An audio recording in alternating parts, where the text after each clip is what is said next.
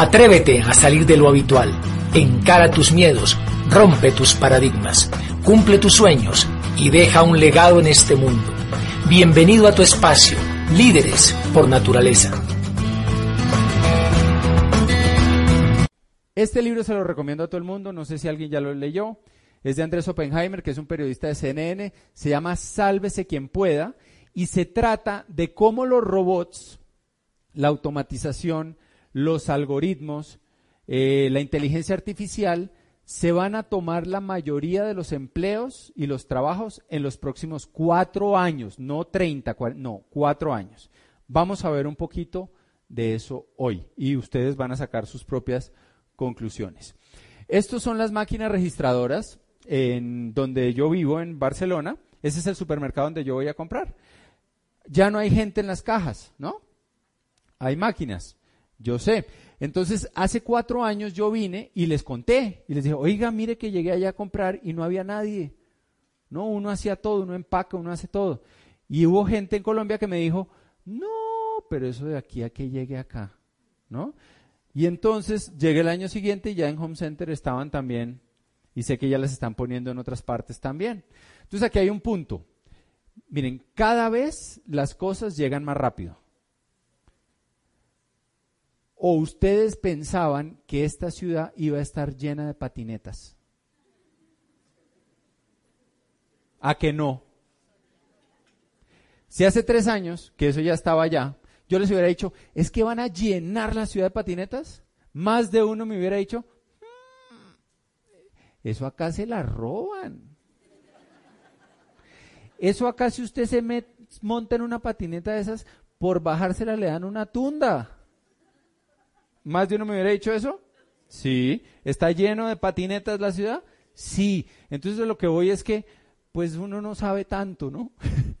de cómo se mueve la velocidad de estas cosas. ¿Esto tiene audio? ¿Sí? Perfecto. Vamos a ver si funciona. Ahora, esto se está quedando obsoleto porque miren esto. No hay nadie, no hay empleados, todo es, uno entra con el celular, es lo que viene, coge lo que quiera, en su celular le va apareciendo lo que usted cogió y si usted lo devuelve, se lo quitan y ya, usted se va. No hay cajas registradoras, no hay absolutamente nada. Y es lo que ya está reemplazando las cajas automáticas. Entonces ahí hay otro punto. Las cosas no han terminado de cambiar y ya hay otra cosa nueva, ¿no? Esa es mi esposa y su empleada de servicio en Barcelona nunca ha pedido un día libre, ¿no? Nunca no se ha quejado de nada. Ahorita, mientras que estamos acá, ella solita limpia, cuando llegamos está limpia la casa, aspira, hace de todo. Esto lo viene el World Mobile, esto es loquísimo. Estos robotcitos tienen un montón de funciones. Esta, por ejemplo, eh, estaban demostrando cómo pueden reemplazar a las azafatas en los aviones, a los aeromosos, ¿no?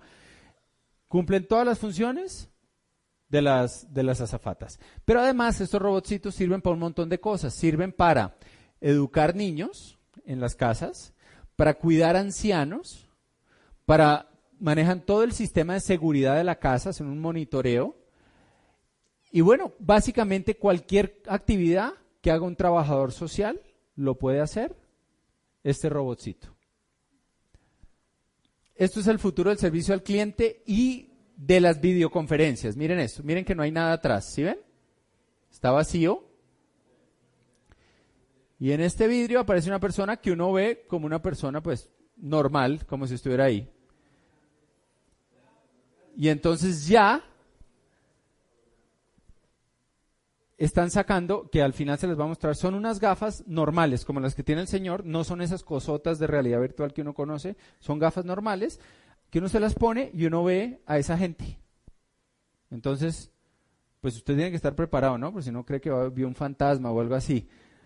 Pero supongamos, y para la gente que desarrolla marketing social y que trabaja redes, imagínese que usted tiene un contacto en Argentina, en México, en Italia, en España, en cualquier lugar del mundo, y usted se pone esas gafas y usted se puede tomar un café con la persona como si estuviera ahí y explicarle un proyecto de negocios como si estuviera ahí. ¿Se imaginan?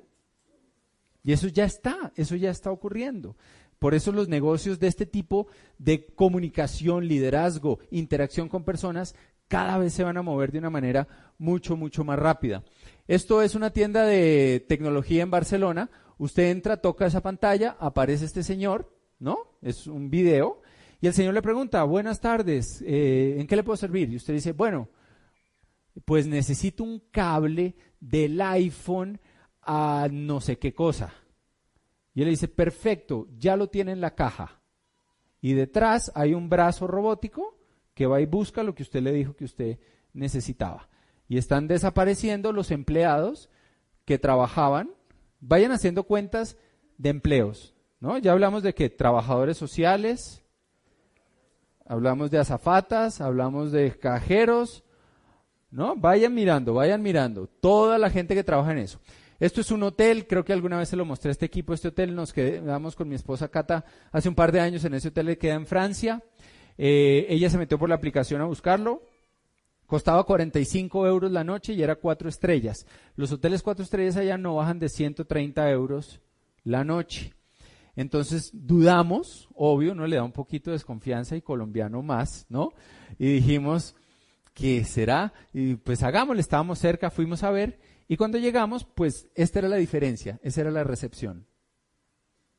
Usted entraba, metía su tarjeta de crédito, escogía el idioma, la habitación, había grandes, pequeñas, con jacuzzi, como usted la quisiera, y por acá le daban su llave del hotel y usted con eso entraba al hotel y entraba a su habitación, ¿no? Dormimos ahí, no vimos a nadie, ¿no? Y alguien me acuerdo que me dijo, uy, pero qué impersonal eso. Y le, pues hermano, me ahorré 90 euros, usted no prefiere personalizar con su esposa. O sea, obvio, ¿no? Esto es un restaurante en Génova que íbamos pasando, tenemos, un grupito allá en Génova y entonces íbamos pasando y se llama Ristomático, restaurante automático. Entonces es la carta, todo tipo de ensaladas, lasañas, pastas, de todo. Y este es el chef. Ay, se me fue para atrás, este, y entonces a este usted aquí escoge su plato, mete su tarjeta de crédito, obvio es mucho más barato que un restaurante con meseros, ¿no? Con mantel, con de todo, y por aquí le dan su almuerzo, ¿no? Esta maquinita por este huequito le escupe su almuerzo. Y usted come, ¿no? Si es una comida normal, de afán, de día de trabajo, pues está muy bien. Ahora, Fíjense lo que está pasando. Estos son los McDonald's. No sé si esto está pasando aquí también ya, ¿no? Ya no hay cajas registradoras, todos son esas máquinas. Y quiero que miren, este es un restaurante de comida rápida. No solo no hay cajeros, no hay nadie cocinando. Todo es máquinas. Los restaurantes de sushi en Japón, todo lo hacen robots. Y los ponen, ¿no? Los robots arman los rollos, los cortan y los ponen en un riel, así como un trencito, y la gente pide con una tablet, llega y piden una tablet. Encontraron algo tenaz, pero real. Al ser humano le gusta más interactuar cuando va a comprar algo con tecnología que con una persona. ¿Por qué? A la mayoría. Mira, antenoche, ante la semana pasada, el lunes, estaba en México y estaba en el aeropuerto en México y teníamos un avión que coger. Y los meseros del restaurante ¿no? se encontraron ahí con unos amigos y eso echaban lora y no, y qué pasó con no sé quién, y yo en la mesa así, ¿no? La cuenta. O sea, eso es muy mamón. La gente prefiere una tablet, quiero comer esto, tin, tin, tin, que le llegue la cuenta, pasar su tarjeta e irse. Encontraron que la gente prefiere eso. Entonces, rompimos muchos paradigmas. Ahora, lo que les voy a mostrar ahora es muy loco y deja todo esto casi que en el pasado. Esto se llama Molly. Molly son estos brazos robóticos. Estos brazos robóticos se meten en su casa, no es un restaurante, es en su casa, en el techo. O sea, está el drywall, hay unas puertas, las puertas se abren y baja Molly. Molly tiene 3.200 recetas de fábrica, todo tipo de comida. Pero lo más loco de Molly es que Molly aprende.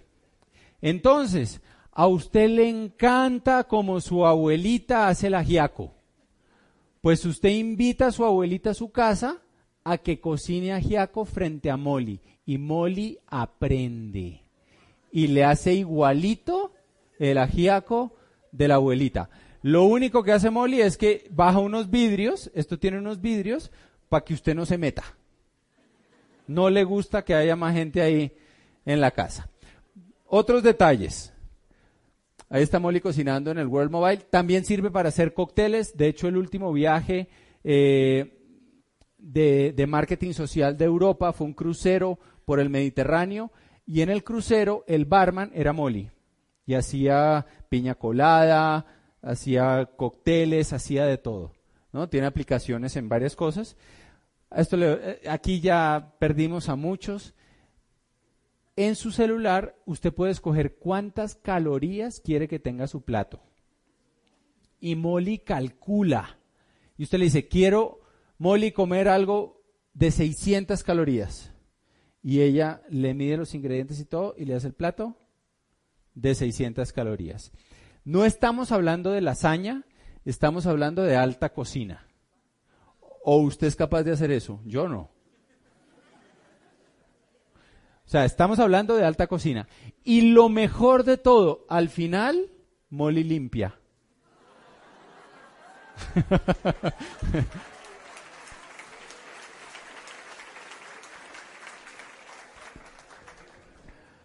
Cositas del World Mobile, ¿no? Esto es un postbot, esto es un, esto ya está en Alemania, implantado totalmente. Son robots que reparten el correo. Eh, cuando lo inauguraron, por ley, los robots todavía no pueden andar solos. Les da susto que los robots se estrellen con la gente. Entonces le pusieron a esta señora a acompañar al robot, ya que no saben quién se estrelló con la gente. En la nota periodística la señora se tropezó con otra persona. Al robot no le pasó nada, pues tiene 30 radares, sonares, de todo. Esto es, ojo, no son los taxis del futuro. Esto ya existe en los países árabes, así se están transportando a través del desierto. Estos son drones para taxis. Y este, eh, bueno, allá nos mostraron el tema del 5G. Yo no había entendido lo loco que es el tema del 5G hasta que estuve ahí. Le voy a poner un ejemplo para que usted vea lo loco que es y después usted ya se imagina lo que quiera. Pregunta, ¿es normal uno estrellarse con uno mismo? O sea, que usted no vaya por ahí de pronto, pum, se pegue a usted mismo y usted llega a la casa, uy, me dio un porrazo a mí mismo. No es normal, ¿cierto? ¿Por qué? Porque hacen parte del mismo sistema. Porque esta mano sabe lo que esta mano está haciendo. Somos nuestro cuerpo es parte del mismo sistema. En 5G, todos los objetos van a estar conectados a un mismo sistema, a la nube. Y este carro que viene aquí sabe que este carro que viene acá viene a tal velocidad que se saltó un semáforo, que está conduciendo extraño. Sabe también si algo le está fallando al carro porque todo está conectado entonces, por ejemplo, una de las metas con 5G es accidentalidad cero. Que se acaben por completo los accidentes. Ahora usted lleve eso a cualquier cosa, ¿no? A su conexión. Información en tiempo real instantánea. Se acabó la pelotica esa dando vueltas. 5G es ya, es ahora, es instantáneo. Comunicación. ¿No? Combine eso con las gafitas que le dije Imagínese el poder que usted tiene. Desde su casa, usted puede organizar un evento virtual con miles de personas sentado en su casa con unas gafas. Y usted puede poner el fondo que quiera, el teatro que quiera. Entonces, es muy loco lo que, lo que va a pasar y en todas las tecnologías. Miren esto. Esto ya es una realidad en los países nórdicos, Noruega, Suecia, Dinamarca, implementaron esto y estos tiempos son reales. Tenían la meta de poder atender personas que sufrieron un infarto en menos de dos minutos.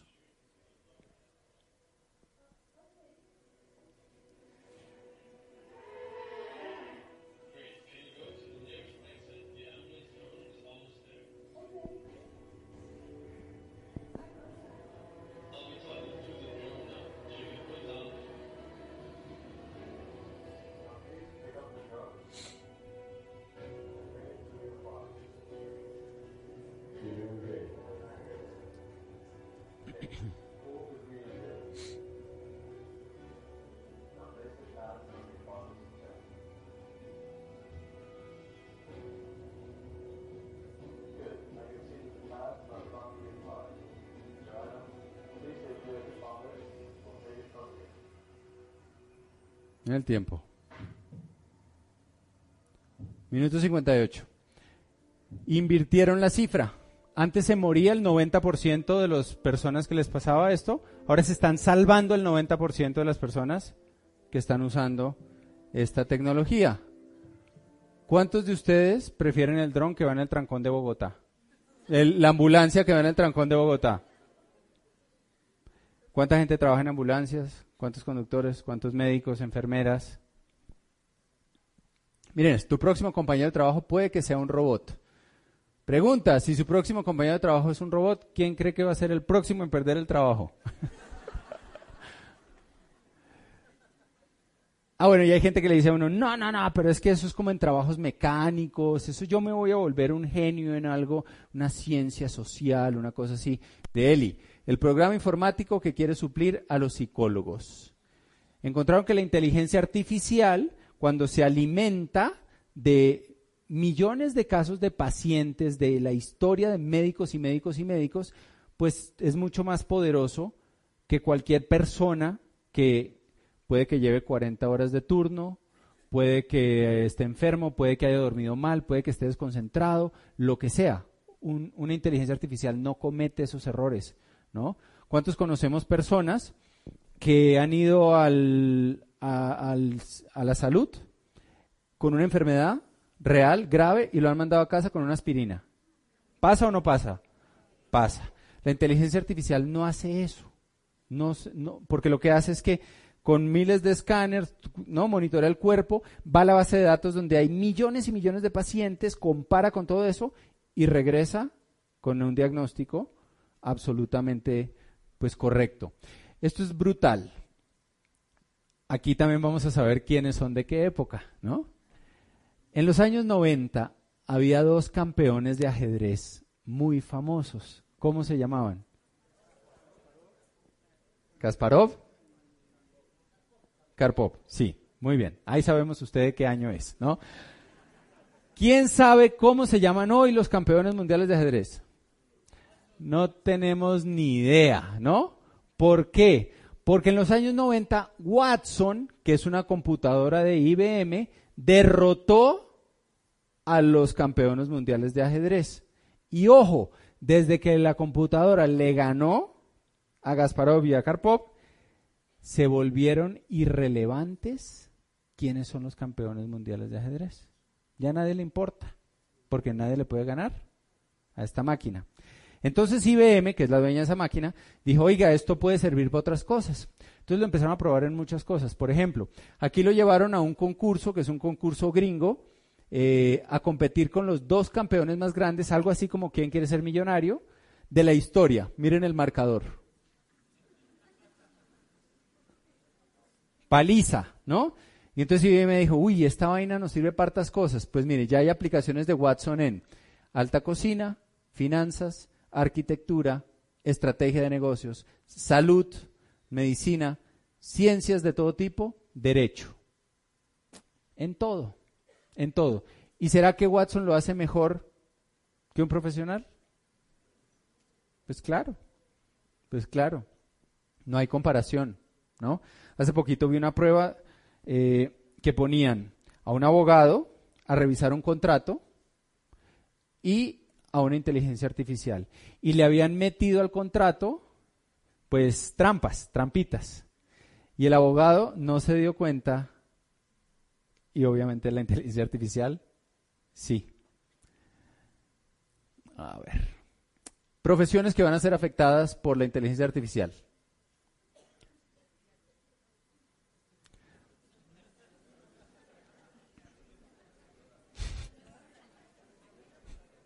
Deje así, ¿cierto? Ustedes saben que muchos de los artículos que leemos hoy en día en periódicos son escritos por robots. La mayoría de los artículos de deportes, de política, son escritos por inteligencia artificial, no por periodistas. Miren esto, esto es muy loco, esto es World Mobile Congress. Esto es un robot artista. Pinta. Aquí tiene la historia de la humanidad en arte. Entonces hace un escáner y usted puede poner aquí un jarrón, personas, lo que sea. Y aquí va combinando y haciendo diferentes cosas y propuestas, planeando. Y bueno, eso toma unos minutos y este, por ejemplo, es un cuadro ya terminado, ¿no? Este robot ya subastó su primera obra de arte en más de un millón de dólares. Y aquí entramos a otra cosa fuerte. También nos dan en la jeta en creatividad. Pensábamos que en eso sí, ¿no? Como ¿Cómo va a haber un robot creativo? Pues, señores, miren esto. Estos robots están componiendo, no tienen grabada ninguna melodía. Ellas tienen unos sensores, miden la temperatura del ambiente, miden la energía y componen en línea, en vivo,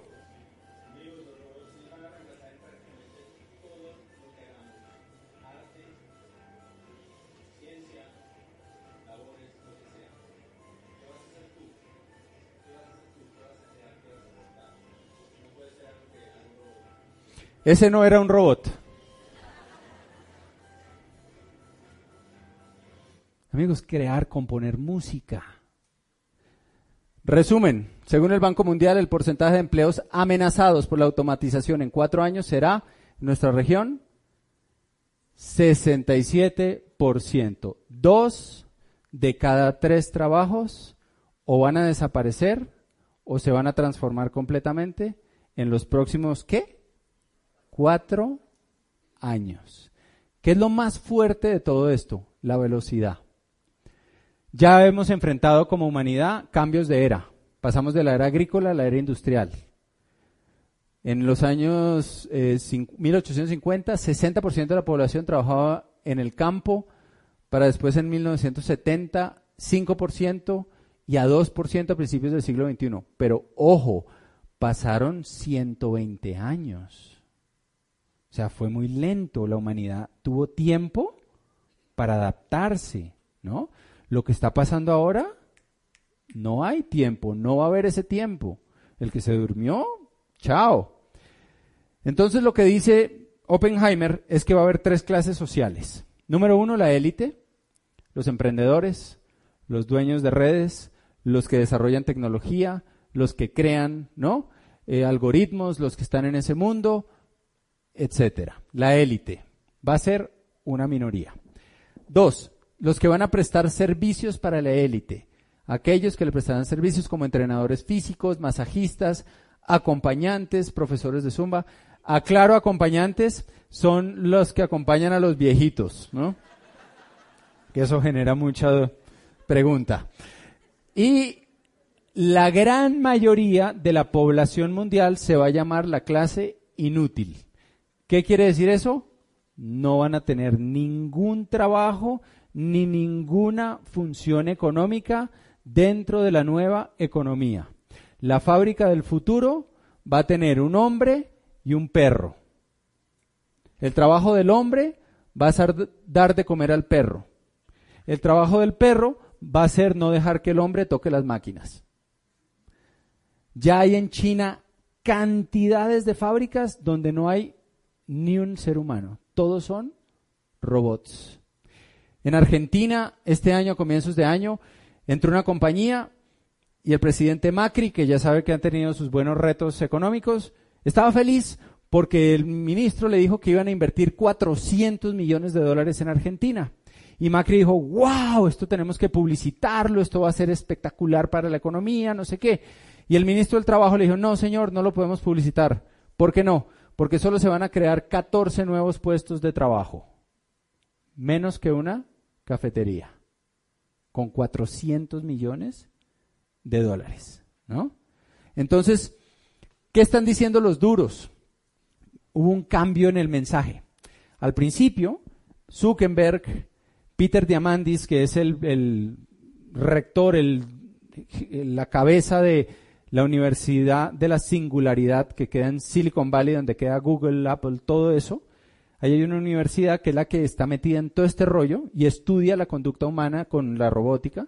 Y esta gente primero decía que no teníamos de qué preocuparnos. ¿Por qué? Porque decían que siempre que se crea una nueva tecnología, sí, se eliminan otros trabajos, pero se crean nuevos trabajos. Entonces que no nos debíamos preocupar. Pero en un momento, hace un par de años, cambiaron el discurso. Y ahora ellos también están preocupados. ¿Por qué? Porque a Kodak, que tenía 120 mil empleados, lo reemplazó en ese momento Instagram, que tenía 13 empleados. Entonces, ¿se crearon nuevos trabajos en Instagram? Sí, 13. ¿Y se eliminaron? 130 mil. ¿Se van a crear nuevos trabajos? Sí. Hace unos años no existía Community Manager. No existían esas cosas, ¿no? Ahora ya sí. Pero comparado con los empleos que se eliminan, el porcentaje es muy bajito. Entonces la mayoría de la gente no va a encontrar qué hacer. Y eso se llama, pues, la clase inútil. Y lo que Zuckerberg está diciendo ahora es, cuando nuestros padres se graduaron, el propósito estaba en su trabajo, la iglesia, su comunidad, pero hoy la tecnología está eliminando muchos empleos. La pertenencia en muchas comunidades está desapareciendo, muchas personas se sienten desconectadas y deprimidas. Están tratando de llenar un vacío. O sea, antes en la vieja economía, nuestra identidad estaba relacionada con lo que hacíamos. Usted le preguntaba a alguien, ¿usted quién es? ¿Y qué le decía? La profesión. Soy arquitecto, soy carpintero, soy no sé qué, lo que sea, soy mi profesión. Y si no existe esa profesión, ¿quién somos? Entonces, o sea, esto no es para tratarlo con paños tibios. Amigos, se viene la crisis social más fuerte que ha afrontado la humanidad en toda la historia de la humanidad. Nunca antes había pasado algo como esto. ¿Vale? Y allá afuera va a haber miles de millones de personas que no encuentran qué hacer con su vida. Y por eso es importante que usted se vuelva emprendedor y que usted desarrolle habilidades de liderazgo y que usted sea bueno para que usted ayude a esa gente a tener una oportunidad, ¿no? De hacer algo, pero sobre todo para que esa gente se sienta parte de algo. Esa es la clave. Entonces, mucha gente está diciendo, ¿y entonces qué van a estudiar los jóvenes? Porque si un joven empieza a estudiar hoy algo, en cinco años puede que ni exista eso que comenzó a estudiar. Correcto. Pero el liderazgo, la comunicación, trabajo en equipo, trabajo con personas, inteligencia emocional, todo eso es lo que usted tiene que aprender y trabajar. Y si usted lo invitaron aquí esta noche, la gente que está conectada con usted hace parte de un programa educativo que desarrolla esas inteligencias y esas habilidades. Esto ya es otro nivel. No, ahí les hablé de lo que hay hasta hoy. Ahora les voy a mostrar más. Elon Musk, dueño de Tesla, SpaceX, quiere conectar mente y computador. En 2030 podremos conectar el cerebro a otro exterior que lo hará más potente. Esto es muy loco. En el 2030 vamos a poder conectar nuestro cerebro a la nube y lo vamos a poder potencializar. Su cerebro tiene ciertas capacidades, igual que un computador. ¿De qué? De velocidad de procesamiento, de memoria, de almacenaje, de todo. Por eso ustedes a veces le preguntan, ¿y qué almorzó el lunes pasado? A ver, ¿quién se acuerda?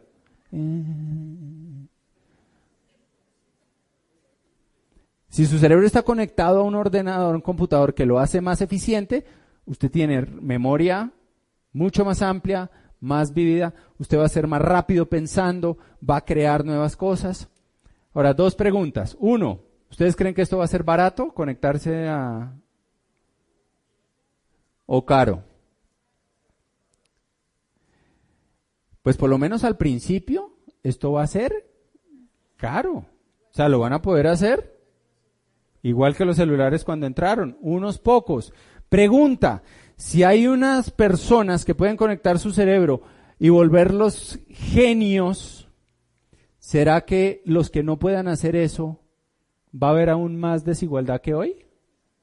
Pues si usted se pone a leer de este tema, pues se va a asustar un poquito porque lo que dice esta gente es que va a haber tanta diferencia como la que hoy tenemos los humanos con los simios en capacidad cerebral. Entonces, otra lección ahí. Hay que tener platica para la, la era que viene. Y combinado con esto, ni hablar. Elizabeth Parrish, la primera mujer que no envejece. Yo sabía que les iba a gustar a más de uno. Encontraron el gen de la vejez. Lo están tratando como si fuera una enfermedad. Y encontraron cómo desactivar el gen de la vejez. Esta mujer es la paciente cero. Lleva cuatro años, ella se ofreció como voluntaria, y lleva cuatro años que a nivel celular no envejece. Lleva cuatro años parqueada. Lo que dicen, esta tecnología va a estar disponible para la humanidad en los próximos 10 años. Ya lograron que los, las lombrices vivan seis veces más y que los ratones vivan cuatro veces más. Digamos que los seres humanos somos organismos más complejos y que solamente vivamos 1.5 veces más. Hoy estamos viviendo cuántos años? ¿80? O sea, que lleguemos a 200. ¿Usted se imagina 200 años en un empleo? Para pegarse un tiro, ¿sí o no? No hay peligro, o sea. Y si igual le va a tocar emprender, ¿por qué esperar, no? ¿Cuánto lleva en su trabajo? 177 años. Hello, ¿no? Envejecer se va a volver opcional. Ahora, si usted está con salud, usted está bien económicamente, ¿no? Pues usted puede apagar su gencito y quedarse aquí el rato que usted quiera. Y si se aburre, después se va. Pero es opcional. Estas son las gafas que les contaba de realidad aumentada y realidad virtual. Y bueno, amigos, hasta ahorita yo sé que hay más de uno preocupado, ¿cierto? ¿Qué sí está funcionando? La economía colaborativa. Lo vemos todos los días, ¿no? El Rappi, el Uber, Cabify, etcétera. La gente quiere conectarse a una plataforma. La gente quiere que si tiene un bicho de estos pueda trabajar y emprender. Y es lo que estamos viendo que cada vez es más grande, ¿correcto? Todas estas empresas pues hacen economía colaborativa y muchas más, ya son cientos o miles. Eh, y básicamente lo que hace la economía colaborativa es muy sencillo. Unámonos como comunidad y en vez de comprar las cosas o servicios donde los comprábamos antes, donde solamente ocho se quedan con todo, ¿por qué no compramos a través de una plataforma con tecnología y esa plataforma le regresa dinero a quién? A la comunidad, a los usuarios. Beneficios para un cliente, dinero para quienes participan como socios de la aplicación y nosotros además posibilidad de expansión. Entonces, se puede hacer esto en el tema del consumo, desviando consumo masivo, se trata de crear comunidades y de desarrollar influencia. Esta es una de las habilidades más importantes en esta nueva era, que usted sea influyente, que usted tenga influencia. De hecho, los médicos si hay médicos en la sala aparte de Lucho, que Lucho está, yo por lo que voy a decir, creo que usted está tranquilo, hermano. Pero los médicos que van a sobrevivir a todo esto van a ser quienes? Los que sean buenos en el trato personal. Porque el trabajo de un médico, ¿cuál va a ser? Llega el paciente, le miden de todo, la computadora dice, da el diagnóstico, el médico no hace el diagnóstico, el médico toma el diagnóstico y el trabajo del médico es comunicárselo humanamente y amablemente al paciente. O sea que todos esos médicos que se creen medio dioses, ¿no? Y que uno va y ni lo miran, ¿cierto? La próxima vez que le pase, usted diga por dentro, "Hmm, ¿y usted que tiene los días contados? O sea, solo los bacanes tienen cabida en la nueva economía, amigos. Influencia, influencia. Recomendación hoy, lo más importante que usted tiene que hacer saliendo de acá, abrir los ojos y conectarse. ¿A qué? A una plataforma educativa que lo prepare para lo que viene. Y las personas que lo invitaron a usted hoy están en capacidad de conectarlo a esa plataforma educativa. Y yo cierro con esto. ¿Se acuerdan de esa película? Matrix. ¿Quién no vio Matrix? Nunca la han visto Matrix. ¿Quién? Levante la mano. Bueno, tú estás muy chiquito. Los otros 10 tienen que ver Matrix porque ustedes no entienden nada de la vida. Matrix es muy importante.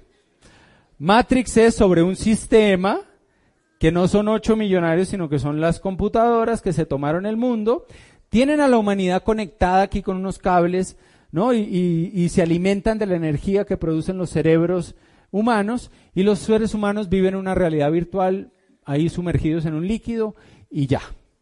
Pero claro, aparecen los rebeldes, se salen del sistema y van a despertar al héroe, ¿no? A Neo. Y entonces le dicen, Neo, mire lo que está pasando, y entonces lo despiertan y él ve a todo el mundo ahí zombie, conectado, ¿no? Yendo a trabajar todos los días persiguiendo el dinero, ¿no? Pagando cuentas, pagando deudas, toda la vida para que otros ocho desgraciados se hagan ricos.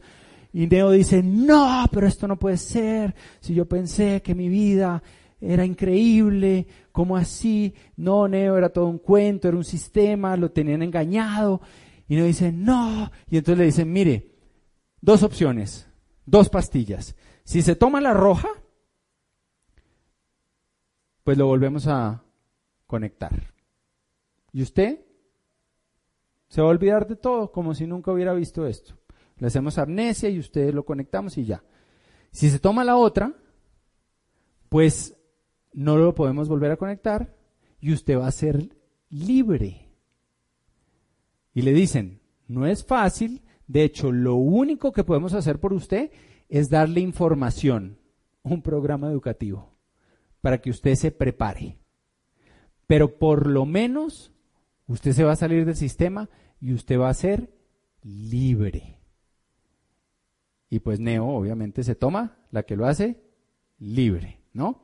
Y cuando yo veo esta película y veo lo que yo hago, de ir por el mundo hablando con gente, me siento así como un repartidor de pepas. ¿No?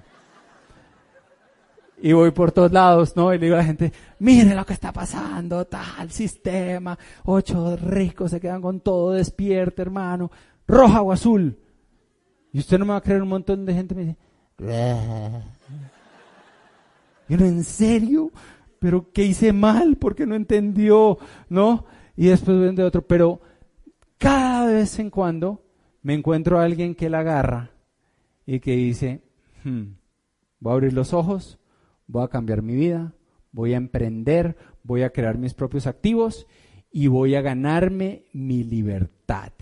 Y eso lo celebramos cada vez que pasa. Ojalá que usted sea un nuevo miembro del equipo de gente que necesitamos para darle esperanza a toda esa gente que va a estar allá afuera en los próximos años, que no va a encontrar qué hacer con su vida.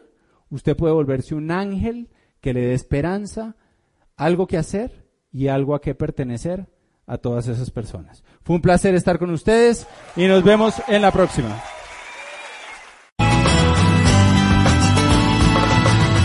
Deseamos de corazón que el tiempo que acabas de invertir contribuya a desarrollar el líder que por naturaleza está dentro de ti.